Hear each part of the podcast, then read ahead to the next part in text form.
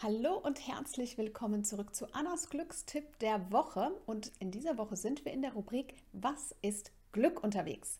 Und ich sage, Offenheit ist Glück. Hm, sei also gespannt, wie ich das jetzt gleich zusammenbringe.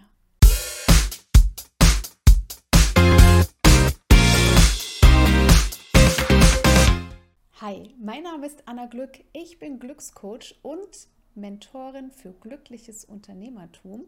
Und heute widmen wir uns der Frage, wie sehr brauchen wir eine offene Haltung, also unsere eigene Offenheit, die dann zu mehr Glück führt. Ich habe es im Eingang schon gesagt, Offenheit ist für mich Glück. Warum? Wenn wir durch unsere Welt laufen, die so wunderbar viel zu bieten hat, manchmal ganz äh, herrliche Dinge, von denen wir gar nicht genug bekommen wollen. Und manchmal aber auch Sachen, wo wir sagen, oh, jetzt könnte es einen kleinen Umschwung geben und die Achterbahn könnte mal wieder ein bisschen nach oben fahren, sodass wir wieder Schwung holen können. Und egal in welcher Phase wir uns gerade befinden in unserer Achterbahn des Lebens, eine offene Haltung ist sehr, sehr, sehr, sehr wichtig für unser Glück. Stell dir zum Beispiel mal vor, wir haben keine Offenhaltung. Was würde das bedeuten? Wir wären vielleicht kriescremig. Wir würden anderen die Schuld geben. Wir würden sagen, nein, das liegt nicht an mir. Das ist ja wohl dein Fehler. Du merkst gleich, wie sich hier eine Barriere aufbaut. Und sind wir doch mal ehrlich, da wo Barrieren sind, da wo Mauern hochgezogen werden, da wo Schuld und Verantwortung dem anderen in die Schuhe zu schieben im Raum steht, ist das Glück nicht ganz so präsent, oder? Vielleicht hast du auch schon mal so eine Situation erlebt. Und wie genau können wir das denn jetzt schaffen? Okay, das Gegenteil wäre ja jetzt, dass wir offen bleiben. Aber in manchen Situationen ist das eigentlich gar nicht so leicht.